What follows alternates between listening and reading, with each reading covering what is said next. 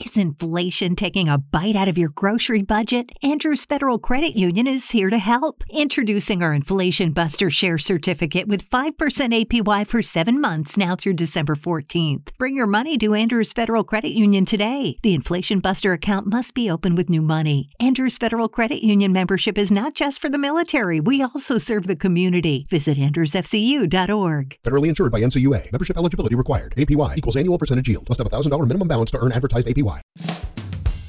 Estilo de vida sostenible, hábitos de consumo, espacios sustentables, orden y decoración, sexualidad y ecología emocional, alimentación consciente y mucho más. Yo soy Miriam Bejarano. Y yo Marcela Beltrán. Esto es Un Café con Mija. ¿Qué tal? ¿Cómo están? Mi nombre es Marcela Beltrán. Miriam Bejarano, ¿cómo estás? Buenas noches. Hola, ¿qué tal Marcela? Buenas noches. Eh, les presento también a David Hernández Jamed. Buenas noches, gracias por la invitación. Hoy nos acompaña y vamos a tomar un cafecito y a platicar un poco acerca de la experiencia de David viviendo en una ecoaldea. Vamos a dar un poco de contexto. Sí, por ejemplo, o sea, como con todo lo que nos ha pasado, específicamente hablando de la pandemia, como que ya tenemos enfrente como un nuevo paradigma literal. Ya no podemos como voltearnos y decir que ya la cuestión ecológica ya no nos afecta, porque eso ya no es cierto. O sea, al final pasamos una situación que nos tocó a todos sin absoluta distinción de edades, eh, cuestiones eh, socioeconómicas, etcétera, ¿no? Y la cuestión de las ecoaldeas está súper interesante porque plantea una nueva forma, un nuevo estilo de vida que es completamente, eh, completamente acorde a un ecosistema en específico, porque hay como diferentes, ¿no? Entonces tú, David, así llegaste, viviste en Playa del Carmen, ¿no? Claro. Por ejemplo, sí, en Playa del Carmen viví un rato, pero mi experiencia en las ecualdeas no fue ahí, fue en Chiapas. Pausa, paréntesis, perdón. Tengo entendido que en Playa del Carmen estuviste como en una especie de camping. O sea, también, no sé, tenía como la idea de que habías tenido también una experiencia como muy eh, en, comunidad con la naturaleza, ¿no? Sí, era un campamento donde hacíamos este superfoods, le llaman, ¿no? Había, por ejemplo, sembradíos de germinados de trigo y etcétera, pero no era una ecoldea como tal, era este la casa de un amigo que tenía un terreno grande y hacíamos, por ejemplo, temazcal, este sí sembrábamos y todo, pero no era como tal una ecoldea. Se acerca mucho, pero no era una ecoldea como tal. Más bien él vendía, por ejemplo, este todas las superfoods, ah, vendía shots de germinados de trigo, este pura superalimentación más era más como negocio para vender las superfoods y no funcionaba tal como Ecoaldea. Porque en la Ecoaldea vives como tal, ¿no? Exactamente, sí. Eh, pues sí hay muchas diferencias. Por ejemplo, eh, en las ecoaldeas todo lo que construyen eh, se toma del mismo lugar. O sea, en la ecoaldea en Chiapas, por ejemplo, vivíamos en la montaña en la montaña eh, pues se podía aprovechar mucho material, había muchos árboles, se aprovechaba la madera. Había mucha tierra roja, que es como arcillosa, y sirve para la construcción, a diferencia de la tierra arenosa o la tierra este, más café. Entonces, este, pues eso era lo interesante del lugar, que se podía aprovechar todo para construir. Este, de hecho, por ejemplo, em, el Bill Mollison, el padre de la de la permacultura, él habla de que pues hay que fijarse cómo funciona la naturaleza y los animales y reproducirlo nosotros también. Entonces, por ejemplo, eh, él decía que habría que observar, por ejemplo, cómo hace un pájaro para construir su nido, ¿no? Y hay videos donde se ve cómo utiliza ah, madera que son las ramitas, barro, lodo, agua con tierra, y de ahí él va este, construyendo su nido, lo deja secar hasta que queda sólido y lo protege del frío, ¿no? Entonces tratábamos de reproducir eso en la ecualdea. Cuando yo llegué, de hecho, no era ecualdea todavía, se estaba empezando, entonces había solamente cinco personas que estaban acampando para empezar a construir. Yo cuando llegué también fui de los pioneros, yo era el sexto, Y de ahí ya con el material que había alrededor empezamos a recolectar la madera, a recolectar piedras. Y así fue como empezamos a construir las primeras cabañas, la cocina, etcétera. ¿Puedo preguntar cómo llegaste ahí? O sea, ¿de dónde dijiste me voy a ir a vivir a una ecoaldea? ¿O cómo diste con ese lugar que pues me imagino que no tenía una página de Facebook porque eras el sexto? O sea, ¿cómo? ¿Cómo pasó? Sí, eh, pues fue toda una aventura. Venía yo de, de viajar, soy este, pues muy fan de los viajes. Y justo venía de mm, India, cuando me dieron ganas de volver a México y conocer mi país, no me di cuenta que mucha gente extranjera conocía más que yo de mi propio país. Claro. Y dije, esto no puede estar pasando, tengo que volver a México y conocer. Y entonces fui a Playa del Carmen. Este, de hecho, yo no conocía tampoco la permacultura, ni era vegano, ni nada de estas cosas que ahora son nuevas. Y este, de hecho, pues yo estaba en la fiesta, ¿no? Llegué a Playa del Carmen y vendía mojitos en la playa y tal, ¿no? Tenía ahí mi Te super la pasas imperio. a toda madre ahí. al lado de, de hecho estábamos al lado de mamitas y, y como nosotros vendíamos mojitos, pues éramos papitos, ¿no? Papitos Beach. teníamos ahí montado nuestro... A huevo. Vendíamos ahí los mojitos y todo, pero bueno, nos cayeron los fiscales. Llegué- Ok. Y pues se me acabó el negocio, ¿no? Y terminó Papitos Beach. Y entonces dije, ¿qué hago? ¿Qué hago? ¿Qué hago ya con todo lo que había juntado de Papitos Beach? Dije, no, pues ahora sí me voy a dar el rol. Y entonces ya empecé a viajar y el primer punto fue eh, San Cristóbal de las Casas. Ok. Y entonces con el plan de seguir viajando, pues yo buscaba gente que le gustaran los mismos intereses. Y conocí a un argentino como de 60 años, Sebastián se llama. Es un señor súper interesante, que él había viajado el- mundo mil veces, de todas las formas. Lo había hecho en camión, en motocicleta, y el güey lo hacía dando... Su primer viaje fue este, enseñando buceo, y se daba el rol desde Argentina hasta México enseñando buceo. Después se lo dio igual, pero enseñando a la gente a andar en moto. E igual atravesaba todo el continente, ¿no? Entonces él, desde San Cristóbal de las Casas, estaba tratando de hacer su tercer viaje y en vez de enseñar ahora buceo o motociclismo, ahora enseñaba permacultura. Ok. Y entonces ahí fue cuando yo entré en ese mundo y pues empecé a aprender todo de él, ¿no? A absorber todo. Era un genio, la verdad. Este, el güey hasta sabía programar, este, estaba muy estudiado, muy actualizado y muy viajado, ¿no? Entonces pues yo como esponja, ¿no? Aprenderle lo que, lo que pudiera. Y entonces me decía, oye, ayúdame a, a promover este viaje nos vamos todos juntos, tú te vas gr- gratis. Entonces la idea del plan de viajar era ir en tráiler y en- eh, hacer un grupo de 20, 30 personas, todos en el tráiler y ir parando en pueblitos y enseñándole a los niños, a la gente en las comunidades todo esto de la permacultura. Ah, qué padre. Y entonces, pues, como yo tenía la fortuna de en ese momento hablar un poco de idiomas y tener la facilidad de palabra con las personas, pues me puse a invitar gente al viaje. Y entonces, total, que llevé un grupo grande y todo. ¿Pero al viaje a la ecualdea o como? No, este viaje era a Brasil desde México. Ok, ya. Y entonces eh, empecé a cono- a conocer gente, yo les platicaba de la permacultura y tal, ¿no? Este, vámonos hasta Brasil en este viaje de permacultura y empecé a hacer promoción. Este, Pero a ver, antes de que prosigamos, Sí. así como para los de a pie, o sea, hace nosotros, así en palabras así normalonas, ¿qué es la permacultura para ti? Que no es así como de libro.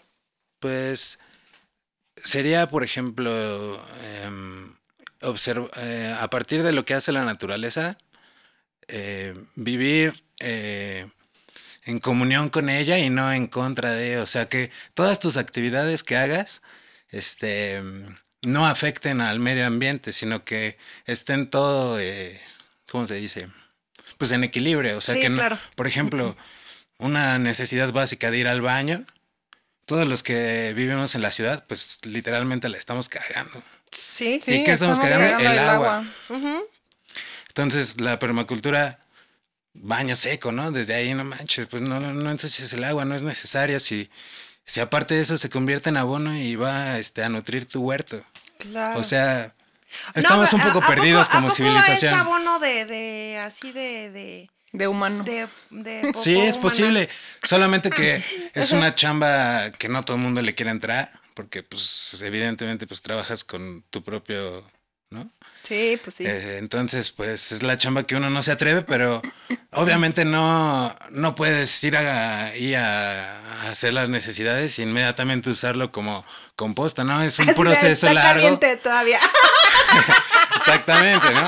Es un proceso largo, como de seis meses, un año, de estar removiendo todos tus desechos junto con la composta y hasta después de un año tienes ya un resultado que te puede servir como abono. Es un trabajo muy fuerte y es lo sí, que sí está cañón. como civilización este capitalista pues estamos un poco perdidos porque pues ay no pues le jalas y ya la verga, ¿no? Te, Sí, claro. te quitas todo el pedo ahí de. Sí. de ese problema. Sí, sí, sí, sí, sí. Pero mm, sí es muy interesante. La verdad es que te, a mí, por ejemplo, me dio un, un, ¿cómo se dice? Como un balde de agua fría cuando me enteré que literalmente yo también la estaba cagando. Claro.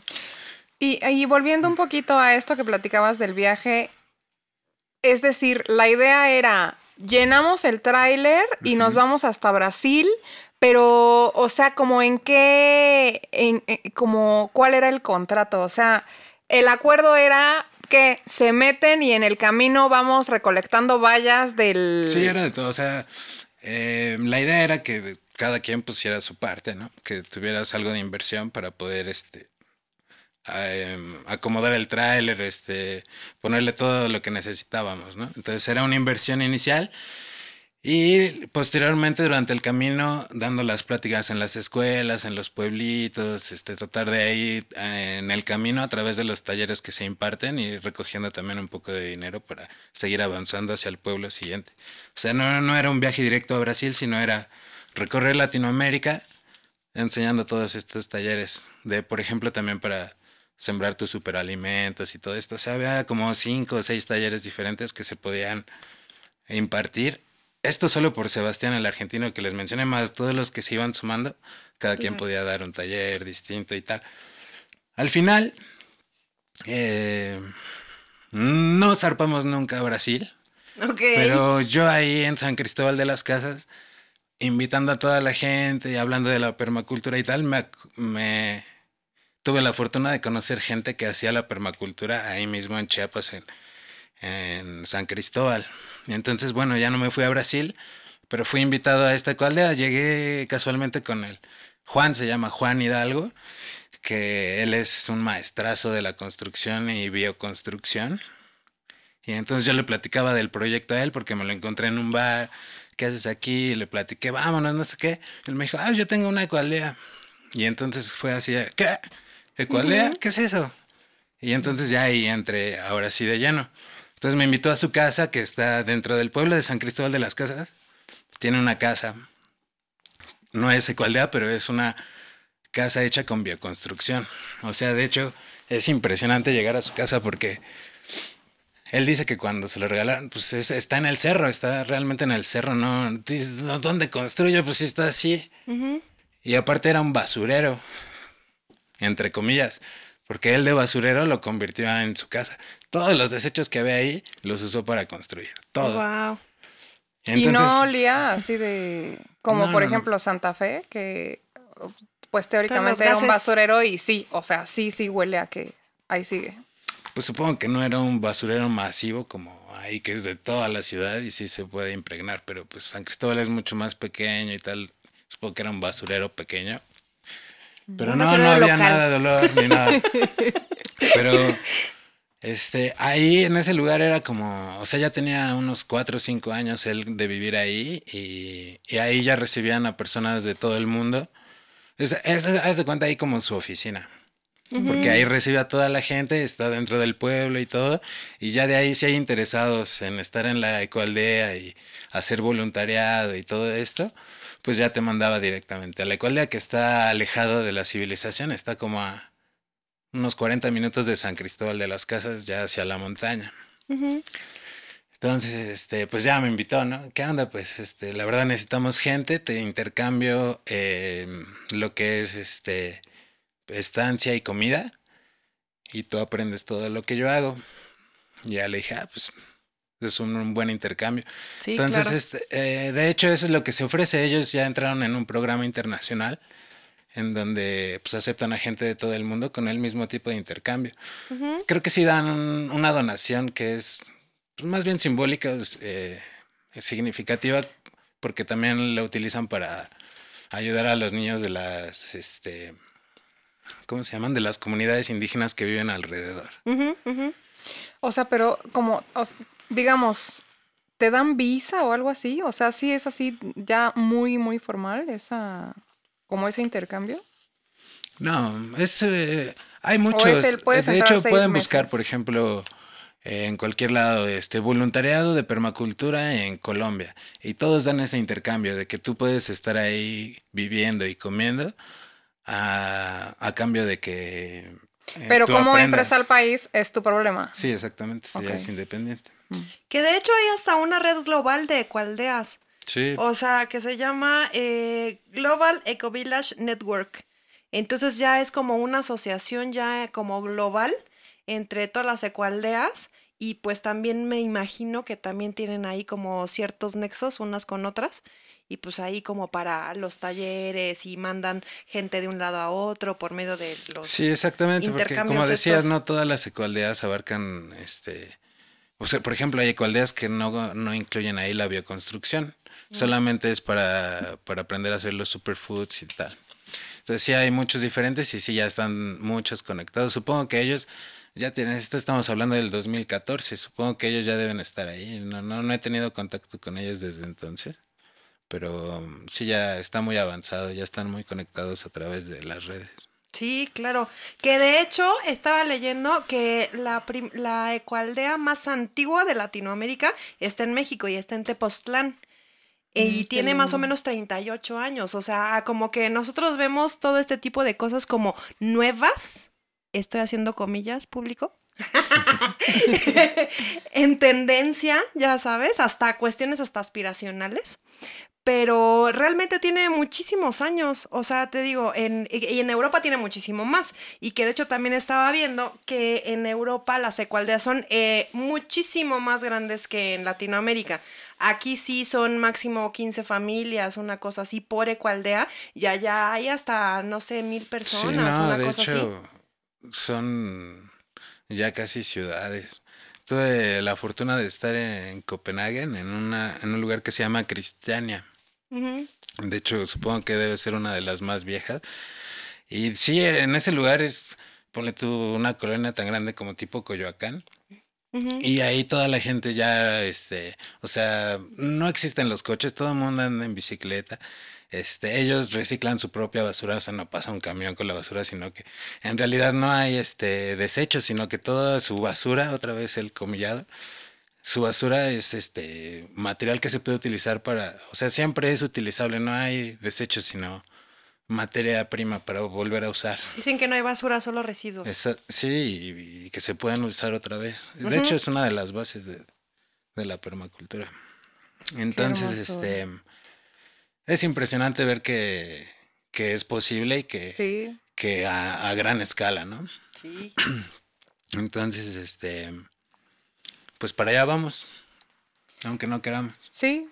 Sí, lo que muchos dicen es un poco que o lo provoca un colapso o es un cambio de paradigma voluntario, pero muy radical. O sea, no se pueden huir para allá porque escuchaba una frase que decían que no es posible pensar en un crecimiento ilimitado Tu felices para siempre está en la Chrysler Pacifica y Pacifica híbrida enchufable, disponible con tracción total automática que te ayudará a manejar en condiciones adversas como por arte de magia. Y con la versión híbrida enchufable la ansiedad de autonomía se desvanecerá. Conduce de un modo mágico en una Chrysler Pacifica y no te pierdas Desenchanted de Disney, disponible el 18 de noviembre solo en Disney Plus. Requiere suscripción Disney Plus mayores de 18 años para suscribir clasificación PG autonomía estimada de 520 millas por EPA con batería cargada. Puede variar el millaje real. ¿Te preocupas por tu familia? Entonces, ¿por qué darles solo huevos ordinarios cuando pueden disfrutar de lo mejor? Eggland's Best, los únicos huevos con ese delicioso sabor fresco de granja, además de la mejor nutrición, como 6 veces más vitamina D, 10 veces más vitamina E y 25% menos de grasa saturada que los huevos regulares, además de muchos otros nutrientes importantes. Así que, dales los mejores huevos. Eggland's Best, mejor sabor, mejor nutrición, mejores huevos con recursos limitados. Claro. Y en este, bueno, me parece que lo decían, solamente lo puede pensar un loco o un economista. Sí, Pero claro, o sea, al final tiene todo el sentido que sí, sí necesitamos replantearnos la manera en la que existimos. Porque ni siquiera creo que nos haga tan felices vivir en este consumismo, en esta falta de sensibilidad y en esta desconexión. Sí, es un problema grande. Creo que, o sea, yo por ejemplo que soy chilango y nací aquí con todas las comunidades, comodidades de, de pues, ir al súper y ya tener tu comi- comida instantánea o Sí. pedir comida por teléfono, bueno, y ahora por las apps y etcétera. Este, como que no visualizas y no te das cuenta de otra forma de vida porque pues así has vivido desde que naciste, ¿no? Claro. O sea, tú lo ves natural, o sea, tengo hambre, pues voy al súper, pero no, o sea, la verdad es que hemos perdido esa conexión y volverla a retomar es súper urgente. Sí. Ya, este, pues volvernos a acostumbrar a plantar tus propios alimentos, etcétera, supongo que para allá vamos, ¿no? Sí, que nuestros abuelitos, pues técnicamente así crecieron. O sea, ellos eh, cosechaban el café y lo ponían a secar. Ellos hacían sus tortillas con su maíz exacto. en su molinito. Sí, sí. Este, ellos comían el huevo de sus pollos. Exacto. O sea, Es como volver al origen, más bien. Sí, no Es de que, totalmente. no es de que la permacultura tenga 60, 70, 80, lo que sea, sino es volver a más atrás todavía de esos 70, 80 años, sino como vivían antes los ancestros, ¿no? Claro, como- y yo creo que hasta de nuestros abuelos, ya estando en la ciudad, al final compraban completamente local, iban diario al mercado. Sí. Este, a lo mejor si tenían como muchos hijos antes, o sea, ya no era así de, ay, mi niño tiene el antojo, vamos a una tienda, lo que es es así de, chingate una fruta, ya sabes. O sea, al final también como que la alimentación estaba muy basada en verduras más que en carne. Entonces, sí es como un regresar. Sí, Sí, y era ir al tianguis con tu bolsa del mandado. Sí, claro. No había que te daban bolsa de plástico en los jitomates. O sea, pues prácticamente ni siquiera es tan ancestral. Es así, regrésate dos generaciones Sí, y no había mucho mejor otra. que nosotros, sí. sí. Para allá vamos de vuelta, claro que sí. La verdad es que sí, sí, sí nos surge, por supuesto. Y también de, y de una manera eh, más integral, más linda, porque también siento que, por ejemplo, una que creemos o se cree que tener un estilo de vida ecológico, por decirlo así, es caro de entrada. No sé por qué.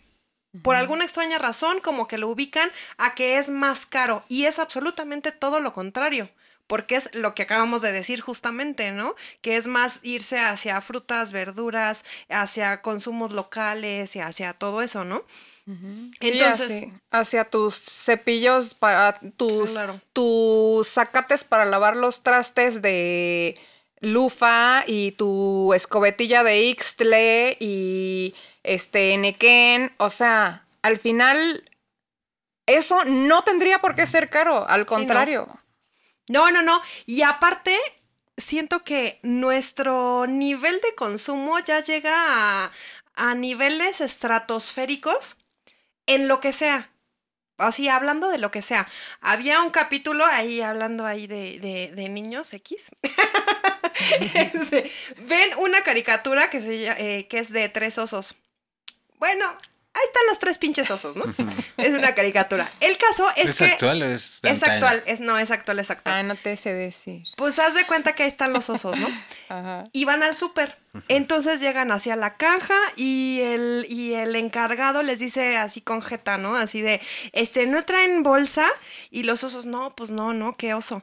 Entonces el encargado así de, así de, güey, o sea, ahí están las bolsas ecológicas, o sea, no chinguen, compren una, ¿no?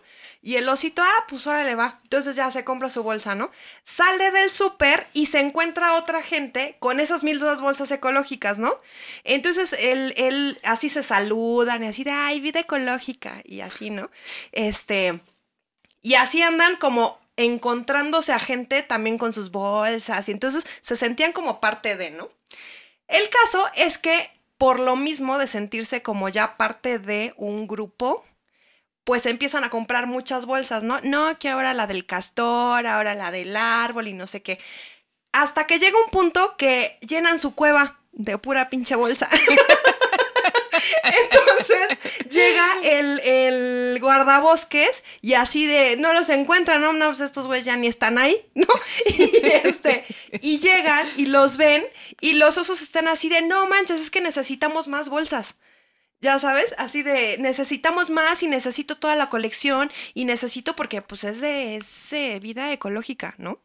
Entonces empezaron a tener ese mismo nivel de consumo. Con las bolsas ecológicas. Pero con bolsas ecológicas. Entonces. Qué cabrón. Ahí la moraleja es que de repente nosotros, hasta. Pues sí, hasta en ese tipo de cosas, como que esos cambios de hábitos son como que más importantes aún que el decir así de, ay, mira, te enseño así como ciertas cosas, porque tenemos una compulsión, a lo mejor en una onda capitalista, no sé, que, que hasta en eso nos hace hacerlo aspiracional, nos hace hacerlo compulsivo, nos hace hacerlo, este, pues de una manera, digamos que no, no, no, tan, no tan integral con, con lo que nos rodea, ¿no? Que es lo que tratamos de hacer.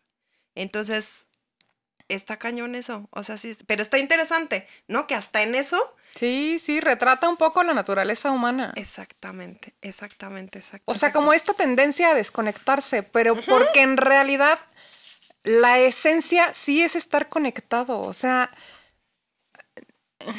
es como un. como que. como la tendencia al desequilibrio, pero no, no tiene tanto. Sí, como la tendencia al caos. Sí, es la tendencia al caos. O sea, y de repente lo hacemos y así somos y, y, nos gusta vivir así, pero está cañón. Porque, por ejemplo, ahí pregunta, que venía, que tú eras la que lo estaba planteando, que, ok, siento que es más fácil en cuestiones, en ámbitos rurales, cómo hacer este tipo de cosas, como de los huertos urbanos, como de, la, de los bosques comestibles, etc. Aunque también ya hay todas las técnicas del mundo para hacerlo en pequeños espacios. Imagínense así, por ejemplo, en cuestiones urbanas, así, por ejemplo, la gente así de casas de lámina y todo eso y así, porque siento que en las ciudades no tienen los medios como para subsistir por ellos mm. mismos. Sí, es un problema y, en el campo, Sí, un poco. Pero, o sea, aquí se manejaría diferente porque evidentemente si vives en un, lugar de 3x3 y solo tienes tu cama y no hay espacio, pues evidentemente dónde vas a sembrar, ¿no?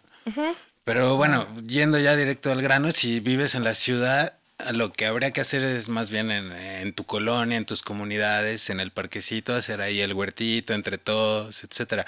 Ahí es donde donde sí se puede hacer en las paredes. Hay muchos, este, en el DF hay muchas paredes, muchos pasillos, muchos lugares, espacios donde se podrían hacer los huertos verticales. O sea, sí hay forma de hacerlo. De hecho, en comunidades del camino, porque tú solo no tenemos ni el espacio ni, ni el tiempo para hacerlo uno solo. Te tienes que involucrar y hacer comunidad de, donde vives con tus vecinos en tu edificio. Oye, en el, la azotea hay que aventarnos ahí al huerto, eh, etcétera, ¿no? O sea, va mucho la comunidad ahí. Y porque también eh, un punto que, pues que estaba yo escuchando es el hecho de que, ok, ¿y qué pasa si todos dicen, no manches, es súper neto? Y entonces ahora todos se quieren mudar a una ecoaldea. O sea, ahora resulta que nada más estás mudando la ciudad a otro lugar. O sea, tampoco tendría sentido que todos quisiéramos irnos a al campo. O sea, sí es como el, ok, hoy hay esto. ¿Cómo podemos hacerlo más orgánico? Sí, o sea, y, y, cierto que tiene que ser en comunidad porque al final el cambio es como en la sociedad completa. Y si, si entendí correctamente, pues la permacultura es este juego de palabras que significan la permanencia de la cultura. O sea, al final es como una manera de hacer sostenible, con otra palabra, la cultura. O sea, Sí, sí, no tener la sentencia. permanente. Sí, tal Sí. cual. Es exactamente eso. O sea, si lo hacemos de esa manera, nunca va a desaparecer y va a permanecer. Y ese es el punto. O sea, si, si vas con equilibrio con la naturaleza, nunca se va a acabar. Por ahí va la onda. Ahora, pregunta, a nivel personal, ¿así tú llegaste solo ahí Sí. y te encontraste ahí como parejas, familias, hombres solos, mujeres solas, ¿cómo? Cuando llegué, les digo que yo era el sexto, creo, y éramos solamente hombres y cada quien iba por su lado. Pero yo estuve siete meses y dentro de esos siete meses avanzamos increíble. O sea, llegué y solamente había casas de campaña. Cuando me fui ya había cinco cabañas, una cocina, un baño seco, una cocina chida, un horno para cocinar. Este, había hasta un puente porque había como un arroyo seco, pero en primavera sí hay agua, sí había el flujo y se, se construyó el puente. O sea, se hicieron un montón de cosas. Y entonces en ese tiempo sí llegaron familias, llegó gente de todo el mundo. Y sí había pues, muy buena convivencia, un ambiente muy padre, porque imagínate que, como les decía, es a 40 minutos de la civilización y de hecho, de, o sea, 40 minutos en coche y de ahí que te dejaba el coche en carretera, todavía eran 40 minutos hacia adentro caminando. Entonces, en realidad era en la nada, así, no había nada de civilización, no había luz, no había nada, ¿no? Y entonces, este, pues vivir en ese ambiente de montaña, de naturaleza, de todo fresco, pues despertarse a las 4 o 5 de la mañana por el frío, pero a esa hora vas y ya había ahí en cualquier lado hierbitas para hacer el té, entonces ya se tiraba el té a esa hora, la convivencia en la cocina de hacer la cocina en el, eh, con fuego, de, o sea, no de, de estufa de gas, sino de hacerlo con madera y todo, hacer tu leñita, eh, crea un ambiente bohemio, entonces el ambiente es muy padre, la verdad que sí. Pero eran puros hombres. O sea, pero No, no, no. llegaron familias con Sí. niños Sí, sí. que iban a la escuela, que... ¿Cómo? O sea, ¿cómo Pues iban a la escuela? Pues cuando estaban ahí, evidentemente no, pero. O sea, porque te digo, eran eh, grupos de extranjeros que venían a tomar los cursos aquí. Mm, y entonces en lo que estaban, pues sí, los adultos aprendían de los talleres que había. Y los niños mientras, pues convivían ahí con los demás niños. O sea, o sea, porque. era como sus vacaciones. O de. Eh, iban de viaje específicamente a aprender permacultura. Pues gente que vive así viajando y va de voluntariado en voluntariado de país en país, aprendiendo y haciendo eso. Este. Lo interesante aquí es que eh, muy cerca había un- una comunidad indígena que ellos eran los que nos proveían de agua. Porque era un gran problema. O sea, todavía no se tenía esa sustentabilidad a la que se quería llegar porque pues, el primer problema no había agua, ¿no? Entonces tuvimos que subir media hora a- con los de la comunidad a que nos regalaran agua y a cambio de eso ellos también bajaban por comida o por eh, intercambio de talleres. o sea, no habían estas ondas de biofiltros para eh, recolectar el agua pluvial y no sé qué tanto. Cuando yo llegué no, Ok. Cuando yo llegué no, ¿Energía eléctrica? tampoco. ¿Cuando llegaste o nunca? Pues supongo que toda, o sea, supongo que no haya sido una de las necesidades la la ¿Y cómo eléctrica. llegaban de todo el mundo si no había internet como para... Pues porque te digo que eso todo se hacía desde San Cristóbal de las Casas, en su casa que ahí era como su oficina y ahí sí había internet y ahí re- a- escribían a la gente y todo normal. Pero ya estando allá, se acabó todo. No hay wifi, no hay electricidad, no hay nada. Entonces sí era al principio muy pesado porque Claro. pues, te tenías que despertar todos los días a bajar 20 litros de agua, ¿no? Es este. Pues ahí te das cuenta de, de cómo vivimos en la ciudad y crecemos y tú le abres y sabes que de ahí sale el agua, pero no ves todo el esfuerzo que hay para tenerlo ahí tan cómodo, ¿no? Entonces allá la cuidas mucho más, este, usas la necesaria, ¿no? Te das cuenta de por qué te dicen ciérrale a la llave, no manches, ¿no? Es un desperdicio impresionante y con, concientizarse de ello también es importante. Sí, no, claro, claro. Y, o sea, es decir, sí, sí te da conciencia, sí te haces consciente, pero ¿cómo te sentías tú viviendo ahí? O sea, como en este sentido hasta como de conexión con la naturaleza, de sentido de la vida, o sea, en una cosa así hasta espiritual, ¿cómo? ¿Cómo lo vivías? Si es el, vale madre, no hay agua, o sea, ¿lo No. sufrías o...? No, al contrario. Se disfrutaba mucho vivir de esa manera porque, eh, pues ya si- simplemente las vistas que tenías al estar en la montaña, ¿no? A los amaneceres y los atardeceres y todo eso es increíble.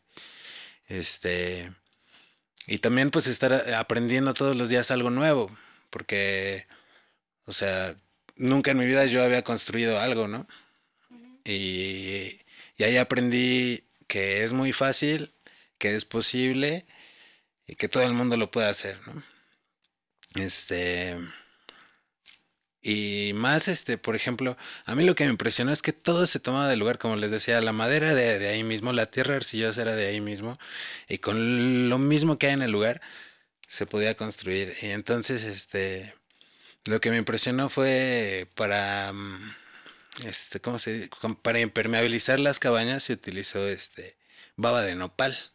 Ok. Entonces, así todo era de ahí, del mismo lugar, todo era impresionante. Entonces, ya después de que las acabamos de construir y habitarlas, era una sensación impresionante, así, de que no necesitas ni un solo peso para vivir, mm, para tener un techo, para tus alimentos, todo, todo la tierra te lo daba. Ahí, por lo menos en ese lugar, sí era posible. Wow. Em, claro, trasladarlo ahora a una, una ciudad, un, algo ya más urbanizado, cambia un poco porque pues ahí ya entra todo el la sociedad, el capitalismo, etcétera, y pagar impuestos, y ya, y ya cambia todo, ¿no? Ya no estás ahí libre en la montaña, construyes con lo que hay, comes lo que crece la tierra, aquí ya es diferente, ya Sí, no, claro, se sí ve es ahí la otra cosa. diferencia. Y me surge una curiosidad. La organización de la sociedad. Vaya, sí venía gente de todo el mundo, pero había una especie de jerarquía, una especie de presidente municipal, o sea, aunque fueran cinco personas. Sí, Se ve un rey. evidentemente. sí, la verdad que sí. eh, nunca se decía, ¿no? No, no era, "Ay, yo sí, yo soy el rey. Pero Juan, Juan Hidalgo, el que mencioné hace rato, este, él es el líder, ¿no? Y no necesita decir nada para que todos supiéramos qué se tenía que hacer cuando él estaba ahí y seguirlo, ¿no? Simplemente observar y esperar sus indicaciones para cuando llegara la hora del trabajo, ¿no? Eh, si se, se hacía divisiones de trabajo, tú haces esto, tú haces lo otro y vamos para adelante. Pero simplemente como una construcción normal, así pues está el maestro de obra y va dando indicaciones a los chalanes, ¿no? Pues haz de cuenta igual, pero pues todo era de ahí de la tierra, era la diferencia, o sea, no había cemento, no había este nada sintético, todo era natural, ¿no? Y la ropa, o sea, las cobijas, las camas, lo- los muebles, ¿eso de dónde salía? Pues cada quien llevaba lo suyo. Cada quien tenía que llevar lo suyo, eso sí. O sea, no era acá de, ay, me tejí mi cobija, ¿no? Mm, no que yo recuerde.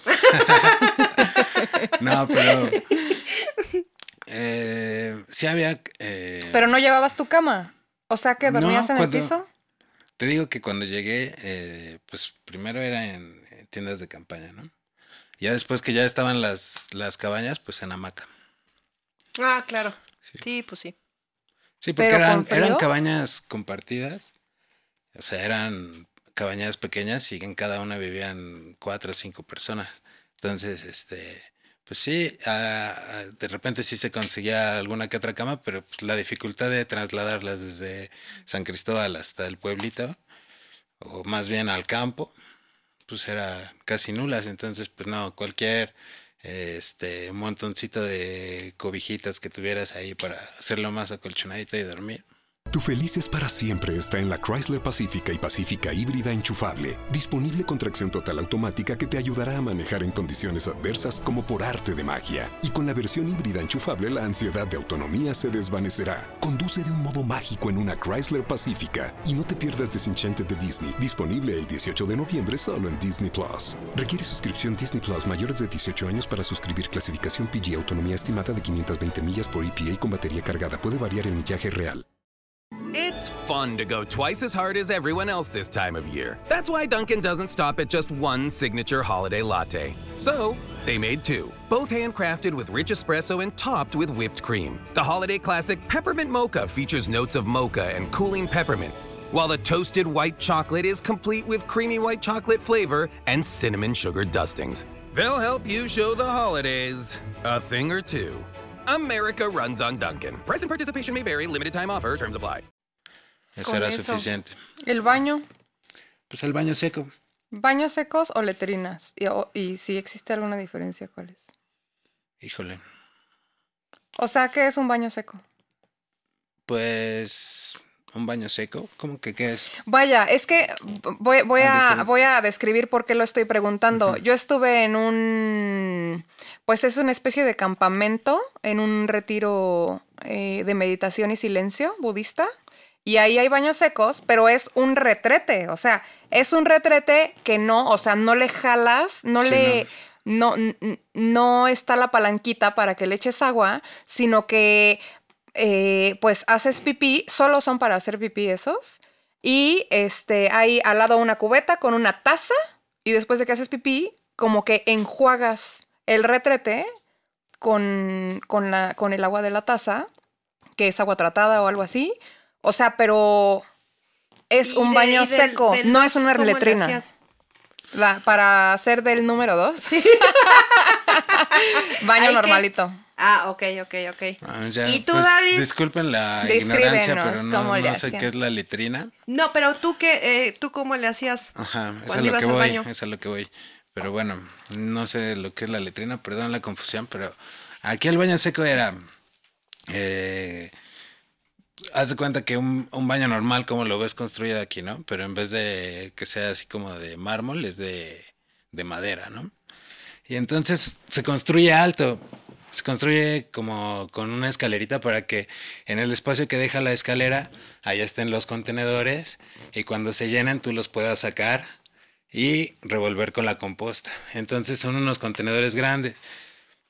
Em, entonces eh, la taza, ya que entras al baño arriba, la- es la taza normal, pero tiene, tiene una, dos tuberías que separa la pipí y la popó. Entonces la pipí va al contenedor de solamente pipí y la popó va solo la de popó.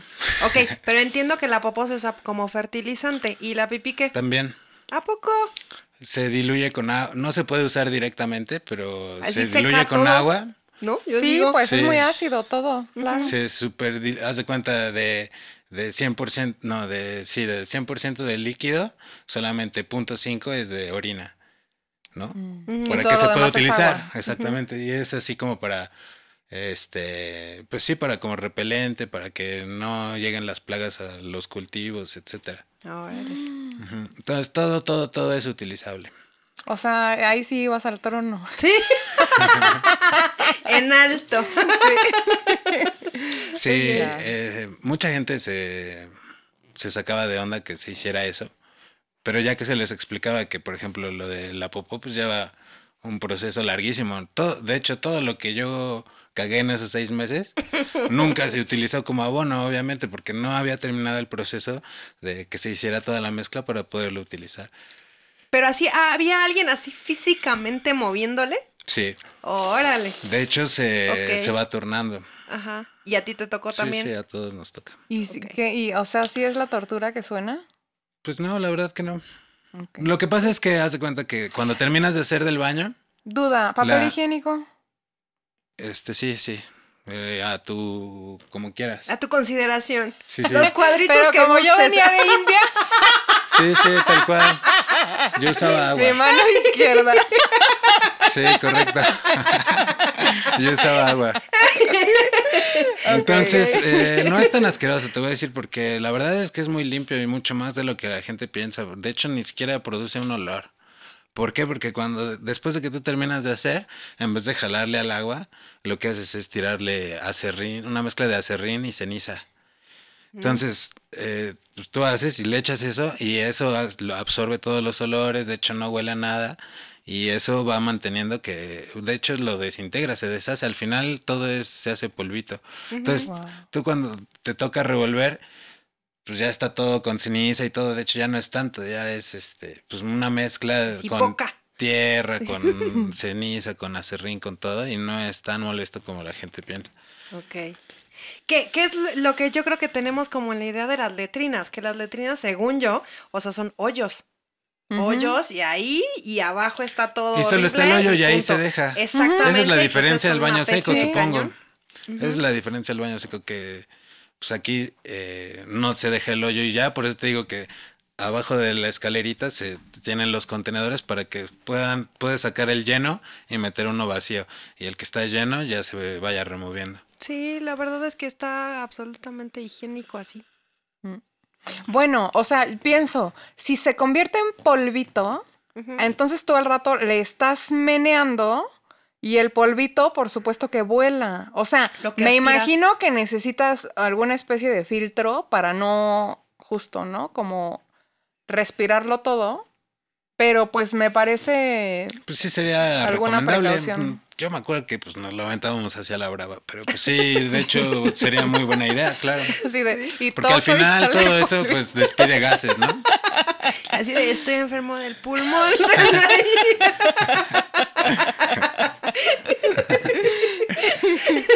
Es correcto. Ya. Estaba también viendo esta cuestión de que en onda como espiritual, yo creo que es, va como junto con pegado, ¿no? Esta como comunión con la naturaleza y la espiritualidad. Entonces, en una ecoaldea, porque vi así como varios, eh, pues sí, como varios ejemplos. ¿Qué pasaba ahí? Como Como tenían algún ritual. exactamente qué religión profesaban o era como mucho más como solo hacia la naturaleza como tal. Como ¿Cómo anda era? Avatar, ¿no? Así de, mm, dale las gracias al, acá al conejito. O sea, Pues fíjate que se había una onda espiritual, este Juan, Juan Hidalgo, que es el líder de la ecoaldea Jaguar de Madera. Él este viene como de un linaje de brujos, ¿no? O sea, él fue alumno de eh, Don Lauro, que es un chamán que a muchos no les agrada, porque es este medio extraño, medio borrachón, ¿no? Tiene su lado oscuro. Pero este Don Lauro, él fue alumno de. ¿Cómo se llama? Ahorita se me, fue, se me fue el nombre del sensei, pero este sensei fue maestro de Alejandro Jodorowsky, por ejemplo, ¿no?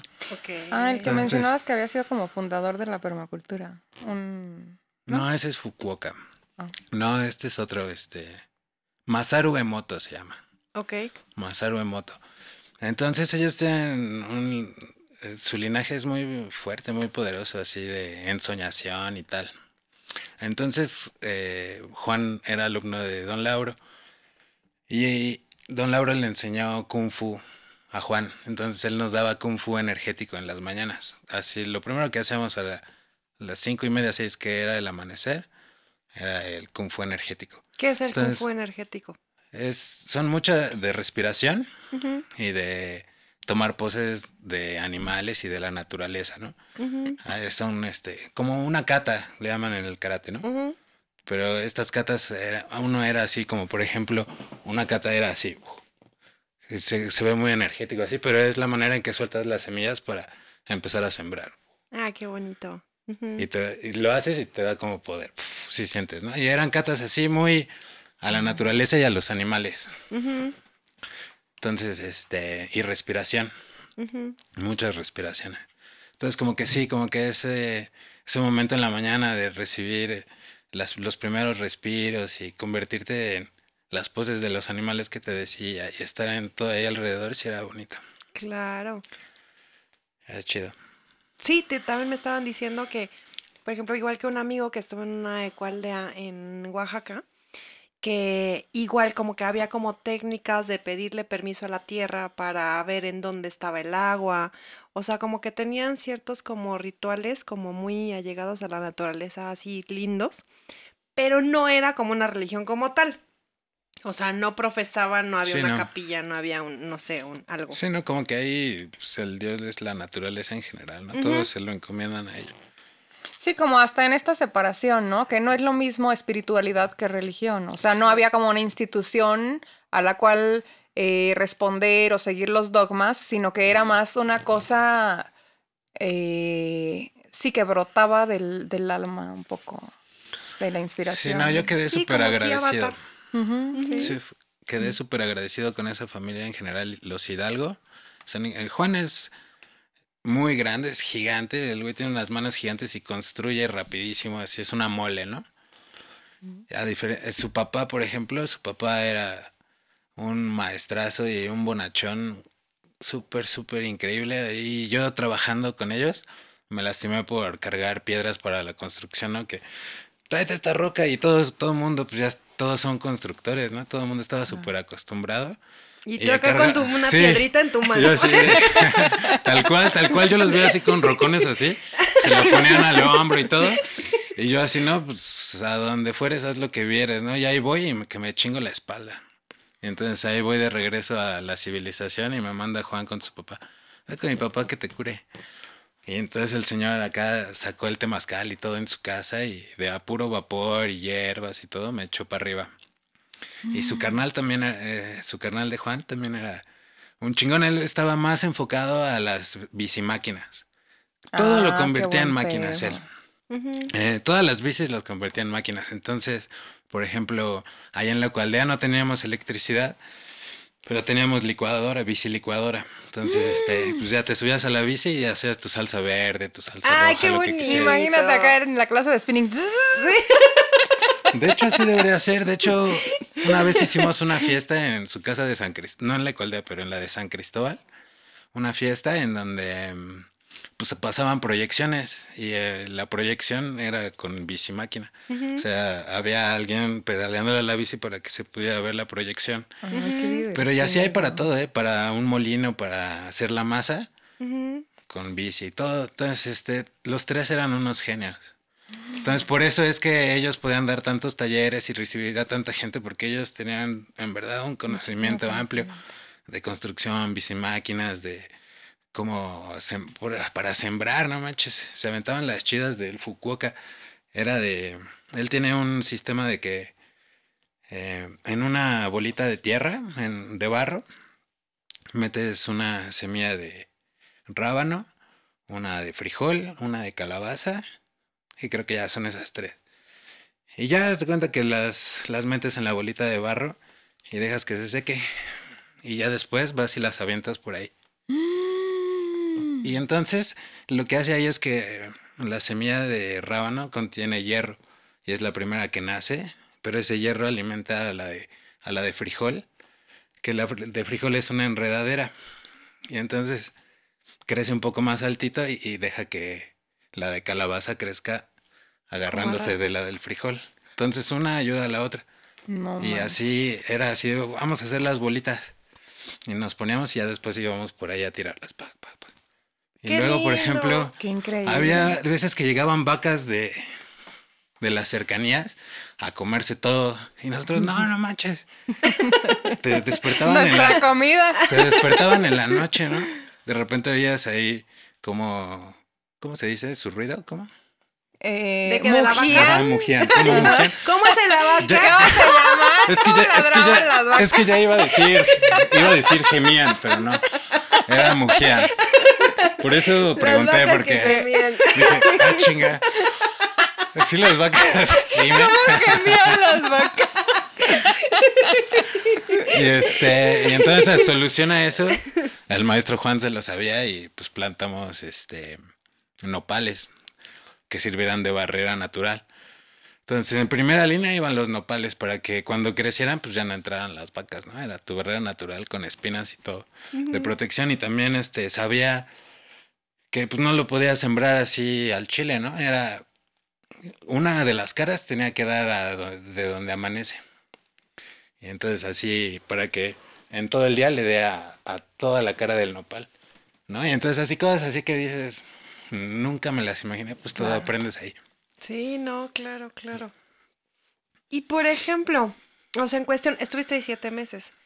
Y sí había familias y hombres y mujeres y así.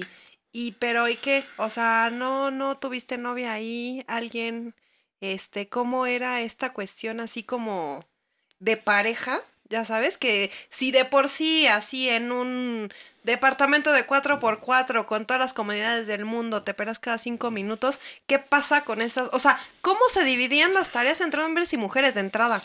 ¿O Sí, no, había era diferencia? muy, este, la verdad es que era muy, muy tranquilo y, y era más bien a lo que a ti te llamara la atención, tanto como mujer como hombre, ¿no? O sea, generalmente las mujeres se metían a, a la parte de la cocina. Pero había hombres que se metían también. Claro. Por ejemplo, también a la recolección de comida. Lo que pasa es que les digo, de los siete meses, como los últimos dos meses fue que recibimos más gente porque ya había más cabañas, ya había más estructura, ya habíamos gente que habíamos estado más tiempo y entonces podíamos ahí tirar paro a recibir a los demás porque... Entonces, bueno, ya que empezó a llegar gente y familias y todo, por ejemplo, si había parejas, pues obviamente tratábamos de que pues, se les quedara una cabaña solos, no los íbamos a compartir con la bola de cabrones ahí. Claro. ¿No? Sí, sí, sí, sí. sí. Y entonces obviamente como que solito se va definiendo este. Pues llegan ellos también sacados de onda, oigan, ¿dónde nos podemos quedar? Que no es que ya, ah, sí, esa está vacía, ustedes quédense ahí, nosotros nos hacemos bolas acá. Entonces todo es este muy familiar, muy este muy natural se van dando las cosas, o sea, como decías, no hay un rey, no hay un policía, no hay nada, ¿no? Pero la misma comunidad con sentido común va dirigiendo la onda. La vez que fuimos más, al mismo tiempo sí llegamos a ser como más de 20 personas en la ecualdea, que llegaron muchas visitas. Y la verdad es que fue increíble. Muy bonita el ambiente, el trabajo pues se facilita, ¿no? Pero yo creo que ahí a nivel de, de organización, ahí, ahí la abogada nos dirá, así es muy diferente. Ay, no me comprometas. Ya, ¿cómo no? no, pero es diferente yo creo que cuando recibes visitas, que entonces todo mundo está este, bien feliz, bien motivado, y ay, sí, yo ayudo en todo, y Sí, así. exacto. A que entonces ya vivas ahí, porque entonces yo creo que ahí es donde ya Sí. tendría que haber así sus ciertas reglas de convivencia, que es como más diferente, ¿no? Sí, es muy diferente porque, pues casi, casi como decías, pues van más de vacaciones, de a ver cómo es la onda, no tengo dónde quedarme, ahí es este intercambio de estancia, comida, y muchos lo utilizaban así, pero los que realmente venían a aprender, eh, no manches, eran unas máquinas, llegó un güey que se llamaba el Tillman, era alemán y hablaba bien chistoso español. Él era súper involucrado con todo, era el primero en despertarse, era el que acompañaba al que tenía que ir por agua, hacía todas las tareas así. Así eh, de- Safo, Safo, remover. Así de, yo le voy a mover a la caca. Exacto. Era lo que iba a decir. El que todos decíamos, no, Safo, Safo, Safo. Yo, yo, yo voy, yo voy, yo, yo lo hago, yo lo hago. El güey- Permíteme con la mano. el güey quería hacer todo. Sí, Pero, ¿cuánto tiempo fue? Eso sí se quedó como un mes. Pero. Bueno, con eso. Viviendo ahí ya se te quita el asco a esas cosas. O sea, sin pedos así de Sí, ay, se no, me ya al final es así. permítame". Ya como si fuera cualquier cosa. Para construir el, el horno se hizo una mezcla de eh, como de paja, este, el- la arcilla, la tierra roja, la baba de nopal y estiércol de vaca. Entonces ahí lo mezcla, ah, se hace un hoyo grande, se mezcla todo y órale, todos adentro a mezclarlo con las patas. O sea, como a los viñedos, ¿no? ahí Y nos- bailaban. Ah. Exactamente, pues sí, nos poníamos a ir así como alrededor y sí, sí hicimos como danza, este, como pidiéndole ahí a los dioses, etc, todo el relajo, pues sí, estábamos ahí en Chiapas, ahí todos con nuestro posh y echando un relajo ahí en el, pues precisamente también a lo mejor como para eso, ¿no? Como para perderle el miedo al estiércol y eso que al principio lo ves y dices, ah, pero ya que estás ahí dando la vuelta y con el post y el desmadre, pues la verdad que ni lo sientes ni nada. O sea, y al final que pues, te bañas y ya. It's fun to go twice as hard as everyone else this time of year. That's why Dunkin' doesn't stop at just one signature holiday latte. So, they made two, both handcrafted with rich espresso and topped with whipped cream. The holiday classic Peppermint Mocha features notes of mocha and cooling peppermint, while the toasted white chocolate is complete with creamy white chocolate flavor and cinnamon sugar dustings. They'll help you show the holidays a thing or two. America runs on Dunkin'. Price and participation may vary, limited time offer, terms apply. Lucky Land Casino asking people what's the weirdest place you've gotten lucky? Lucky? In line at the deli, I guess? Aha, in my dentist's office. More than once, actually. Do I have to say? Yes, you do. In the car before my kids' PTA meeting. Really? Yes. Excuse me, what's the weirdest place you've gotten lucky? I never win and tell. Well, there you have it. You can get lucky anywhere playing at LuckyLandSlots.com. Play for free right now. Are you feeling lucky? No purchase necessary. Void where prohibited by law. 18 plus. Terms and conditions apply. See website for details. La verdad es que no es un problema. Y justo para allá va mi pregunta. Bueno, mi curiosidad. O sea, como en esta onda tan conectada con la naturaleza, con, eh, con la esencia y con la espiritualidad, que se tiran a la peda, o sea, este, consumen drogas, o sea, en ese sentido, ¿qué tan, o sea, qué tanto lo pide el cuerpo o qué tanta como tendencia hay a eso? Híjole, pues solo te puedo decir eh, mi experiencia personal, ¿no? Porque pues, los demás a lo mejor no todos son tan adictos como yo. no, pero la verdad es que, como les decía, es muy bohemia la onda y la verdad es que pues se presta mucho a el porrito, este, eh, el posh, y hacer ahí la bohemia, la fogata, la guitarra. Entonces es un ambiente muy bohemio. Y sí, sí, había, o sea, pues en San Cristóbal, como en todo México, supongo, consigues de todo. Y quien quisiera este aventarse fiesta o lo que sea, estaba permitido totalmente. O sea, no había una restricción de ay no. Así No, de mañana es lunes. Exacto, no, no, no. Así De fuera hecho, pues, miércoles. Pues obviamente todos, desde Juan, el líder, hasta el Chilas, que era el más chingón para construir, hasta el arquitecto que se llamaba Marco. Todos éramos de Posh y Gallo, ¿no? Todos. Y entonces, pues, nos hacía... tra- Tradúcenos, ¿qué diferencia hay entre Posh y Gallo? Posh. Posh es una bebida ancestral que de hecho es este antes que el mezcal y antes que el tequila. Está hecha a base de maíz, es un destilado de maíz. Y lo dan mucho ahí en Chiapas. Ok. Es el Posh y el gallo, pues un El churrito gallo. de mota. Entonces, pues era nuestra combinación favorita y pues todos le entrábamos y eso pues hacía como una comunión al trabajar también, ¿no? Si no había Posh y gallo, no trabajábamos. Era para no empezar. hago nada hoy. Y O sea, desde las 9 de la mañana. Sí, después de después del kung fu y el té, primer gallo. Vámonos. Sí, así era la onda. Y que creo que también, bueno, este tipo de estupefacientes son los que se, se prestan para, para las actividades que hacían, todo eso. Y así creo que otras ondas, evidentemente sintéticas, ya no entran.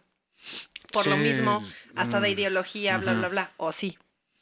Pues como te decía, depende cada quien. Yo en lo personal, pues no sería, no te dejaría trabajar, ¿no? O sea, como que no tendrías ni la fuerza ni la concentración necesaria como para chambearle duro. Es que era de trabajo duro en serio. O sea, si era de mover piedras grandes, si era de mover maderas grandes, este, pues no estabas ahí nada más, este. Sí, no podías acá estar Entonces, en el viaje ajá. Entonces sí necesitabas, surrealista. En esos momentos sí necesitabas saber, aguanta, ¿no? Claro. Come algo bien y ya ahora sí va lo pesado y ya. Sí, Pero antes y después sin ningún problema, ¿eh? De hecho te digo que se hacían las fiestas ya eh, en San Cris, en la casa de Juan. con lo de las bicimáquinas y todo esto. De hecho, también para que sonara la música también era otra bicicleta. Entonces se turnaba la gente, ¿no? Te toca una hora pedalear, cabrón. Y así cada uno en las diferentes ¿Qué tipo bicimáquinas de que había. música escuchan en una ecualdea? ¿No se avientan acá su, su corrido? Sí, hay de, to- de todo, de todo, pero lo que se me hace chistoso sobre todo en San Cristóbal, específicamente en, el pueblito de San Cris, que prevalecía mucho el ska. De hecho, en las iglesias católicas que hay un montón, este, todas las canciones estas este, religiosas y todas las tocaban al ritmo de ska. ¿A poco? Entonces era chistoso porque así, Así con, con el ritmo de amnesia. Ah, exacto, ándale, pero Por la mañana yo me levanto a dar gracias al Señor. Ándale, exacto. Tal cual, te lo juro, tal cual. Era súper interesante. Yo nunca me imaginé música eclesiástica y de este tipo al ritmo de ska. Y hasta me daban ganas de ir a misa, me caigo, o sea, no manches. A esa sí Acá a cantar tus alabanzas. Sí. Oye, yo tengo una pregunta también. Es que, bueno, eh, pensando en una película gringa de Jennifer Aniston con el que fue novio de Phoebe.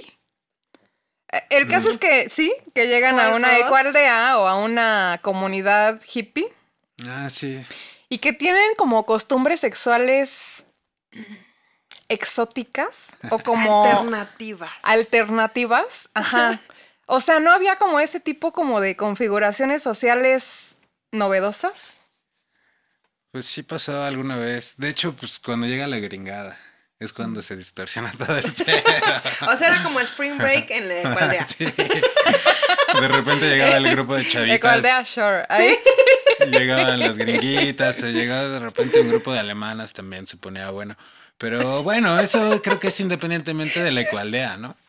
Este. Es natural eso, Sí, esa ¿no? onda se da, se da aquí en China y en todos lados, ¿no? Sí, no, no es porque estás en una ecualdea, pero Ajá. bueno, digamos que. Sí, es porque, la o sea, como es por la convivencia, ¿no? Exactamente, sí, es este. Sí, vas a echar desmadre.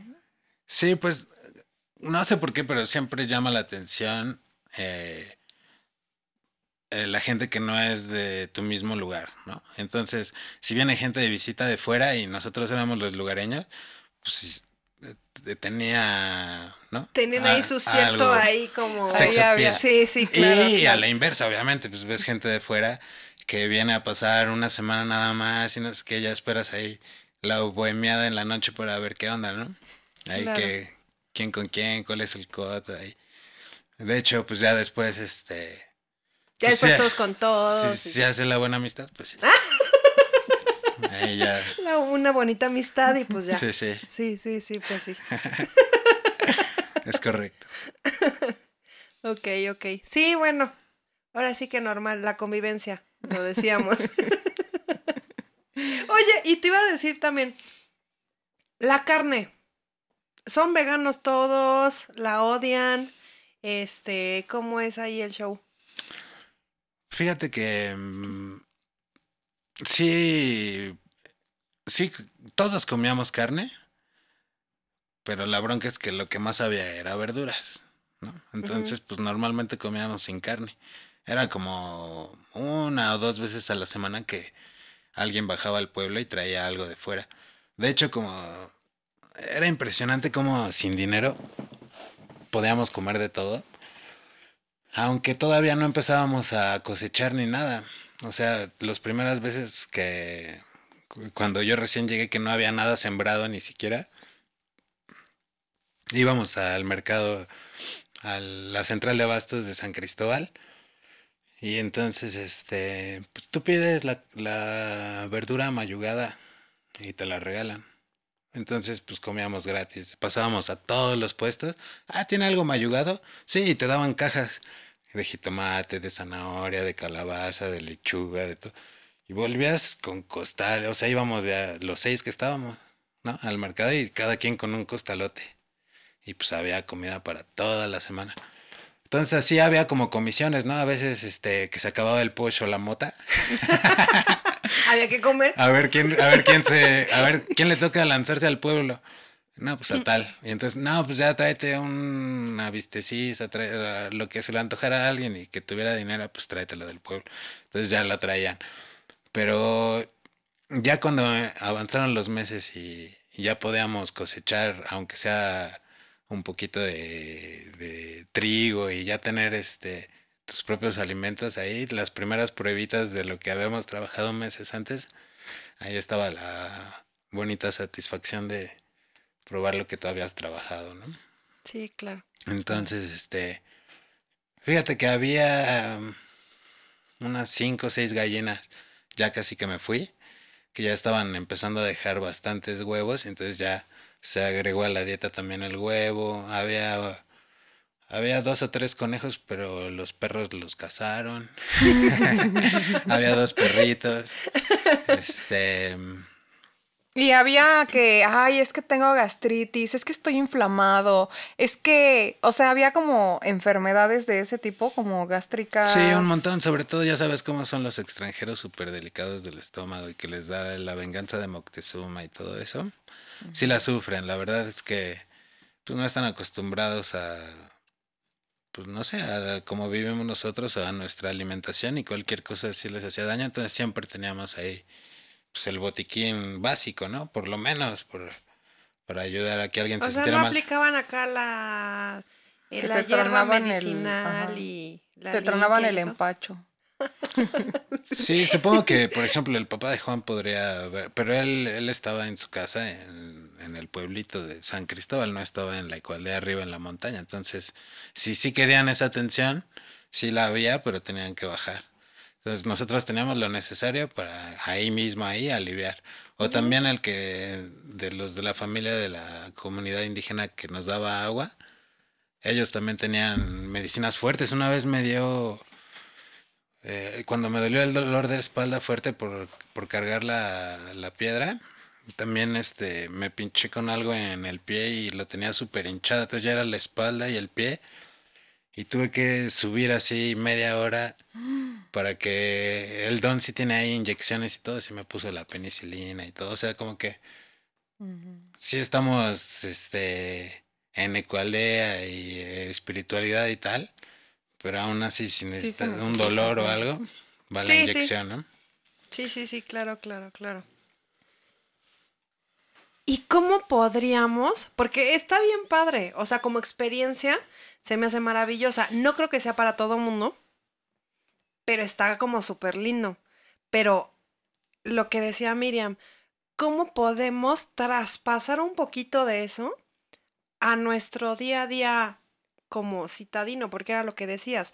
No es que nos vayamos mañana todos a un ecoaldea, aunque esté divino, sino que ahora sí que es lo que hay, que es aquí estamos hoy. Entonces, ¿qué podemos Así como que realmente como retomar un poco de eso, como para hacer aquí todos los días. Pues en primera, bueno, yo tengo tres principales que urge hacer el cambio todos. Ponerte tu baño seco en vez de tirar el agua. Y ya hay un montón de este pues no son compañías, pero bueno, hay gente que está promoviendo el uso del baño seco y no se necesita, o sea, no necesitas quitar tu baño para instalar el baño seco, sino que simplemente pues haces uno pequeño eh, del tamaño de desde una cubeta puede ser, ¿no? Ahí haces tu tu pequeño baño seco y le echas la ceniza y todo y tú te haces cargo de tus desechos y todo.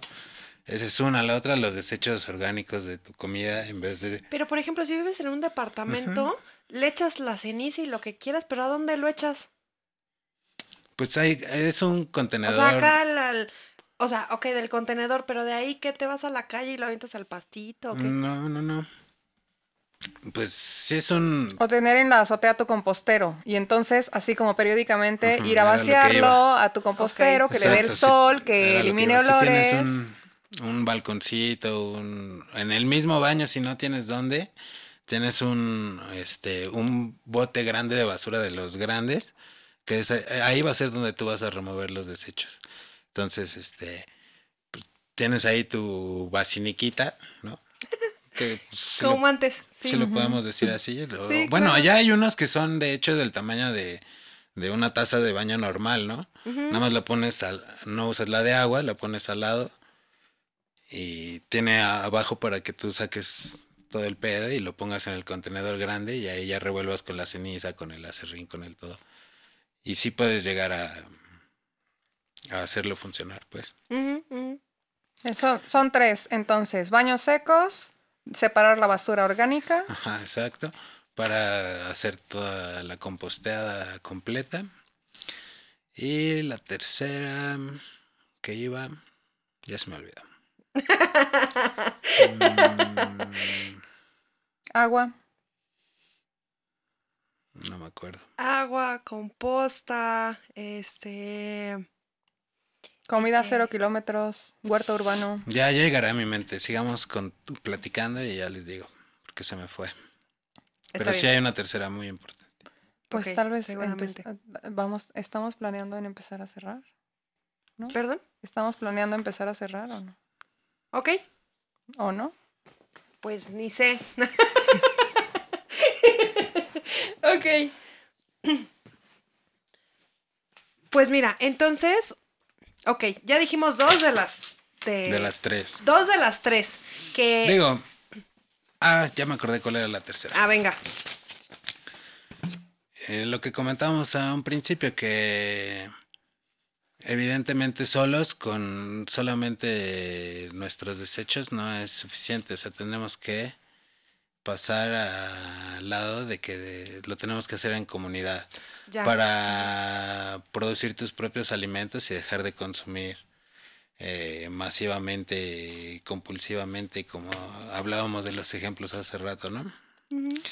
Entonces, para esto, eh, pues sí se necesita hablar con tu mismo edificio, con tu misma colonia y especificar espacios para hacer tu huertito. Porque pues va a ser mucho más fácil que en una toda una pared vertical que esté libre de tu edificio o en la azotea o en el parque de tu colonia, etcétera, se puede hacer mucho más fácil y que haya para todos. Claro. De claro. hecho, perdón, en un mismo en un mismo parque puede haber para toda la colonia comida. Y es algo que pues ahí están los parques ahí vacíos, este, sin ni siquiera un árbol frutal ni nada, o sea, ¿no? También eso de comer y tirar las semillas así como si fuera basura, y en realidad son semillas que te dan comida.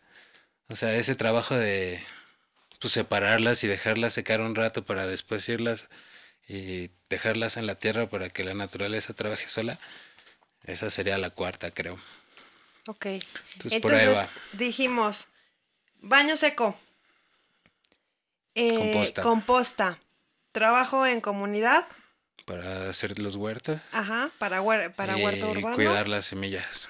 Para entonces como eh, esparcirlas y no solo tirarlas. Exacto, sí, pues es- son, son un tesoro las semillitas. Mm. No las podemos tratar así como cuando cortas el limón para tu taco y desechas la semilla así porque pues, si la muerdes te sabe feo, ¿no? Sí, claro. No manches, Es- pinche Lo pones semilla. al lado del taco y Pero ahí también ya. esa misma semillita, si la, si la cuidas, si la dejas secar y después la plantas, te da un arbolito de limones ahí en tu paticita, en una maceta la puedes tener. Ajá. Qué plática tan rica, David. Muchas gracias. Gracias que me invitaron, estuvo chido, me Sí. la pasé bien. Nosotras también. Gracias. Sí, no, gracias, gracias de verdad por acompañarnos. Súper, súper rico. Y pues bueno. Y pues bueno, igual como para... Se me acabó. Ya se acabó el café. Ni, Estaba bueno, ¿eh? estaba buenísimo, sí, cómo no. Ahí ya para, para la siguiente.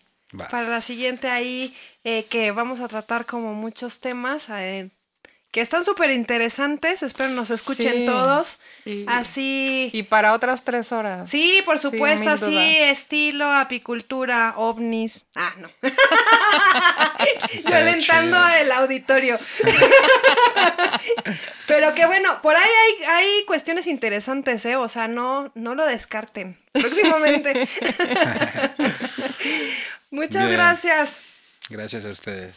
Y muchas gracias también a estudiodegrabación.com.mx por su trabajo tan profesional y eh, bajo la supervisión de Productores México. Extraordinario y Sí, gracias pues bueno, muchas, muchas gracias por el espacio. Muchísimas gracias y pues bueno, listos para la próxima. Muchísimas gracias. Cuídense mucho. Hasta luego. Bye bye. Esta fue una producción de Productores México, grabado en estudiosdegrabación.com.mx. It's fun to go twice as hard as everyone else this time of year. That's why Duncan doesn't stop at just one signature holiday latte. So, they made two, both handcrafted with rich espresso and topped with whipped cream. The holiday classic Peppermint Mocha features notes of mocha and cooling peppermint, while the toasted white chocolate is complete with creamy white chocolate flavor and cinnamon sugar dustings. They'll help you show the holidays a thing or two. America runs on Duncan. Price and participation may vary, limited time offer, terms apply. Mary redeemed a $50,000 cash prize playing Chumba Casino this year. I was only playing for fun, so winning this was a dream come true. Chumba Casino is America's number one social casino experience. It's serious fun. With over 80 casino style games to choose from, you too could win life changing amounts of cash. Be like Mary. Log on to chumbacasino.com and give them a whirl. That's chumbacasino.com. No purchase necessary, void or prohibited by law. 18 plus. Terms and conditions apply. See website for details. The voice in the preceding commercial was not the actual voice of a winner.